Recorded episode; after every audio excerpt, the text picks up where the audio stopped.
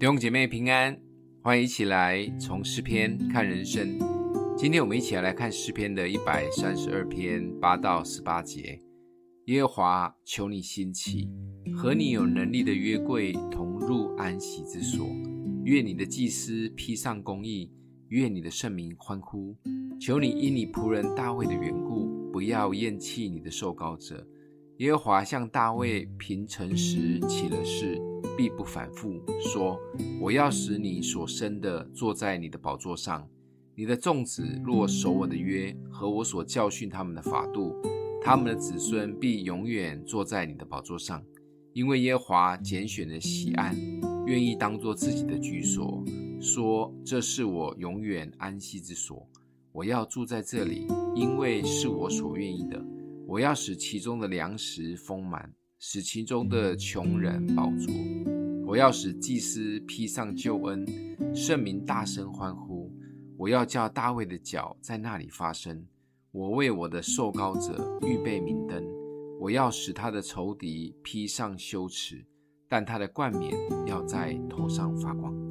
诗篇的一百三十二篇可以看见神与人之间的彼此誓言。在上半段描写大卫虽然经历了很多的苦难，但却不以这些苦自怜自哀，反而一心惦记着要为神寻得居所。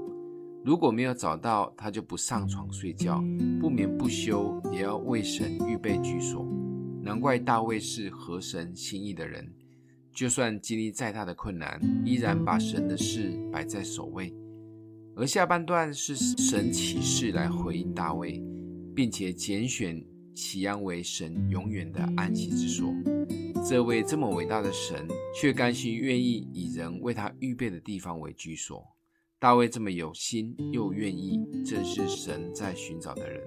神不仅要祝福这个地方粮食丰满，也成为众百姓敬拜的地方。每一位神的儿女心中最渴望的是神的同在。当然，神的同在最重要的核心，就像是大卫一样的愿意让神居首位的心。不管生命或生活中遭遇任何的困难与挫折，都能以神为优先。这其实是不容易的。先不要说什么困难或挫折吧，光是在平常安定的日子里面，要能委身聚会这一件事情，有时都有点难。特别疫情以后的聚会生活。有些基督徒们更不稳定，更不用说生活遇到困境的时刻。神一直在找的都是像大卫一样愿意让他居首位的人，他也会极其乐意的把自己的荣耀与能力缩放在这一位愿意人的心中及生活中。这就是我们与神的真实互动。今天默想的经文在第十四节说：“这是我永远安息之所。”我要住在这里，因为是我所愿意的。我们一起来祷告：阿们的父，你是我们的安息处，我们渴望你的同在。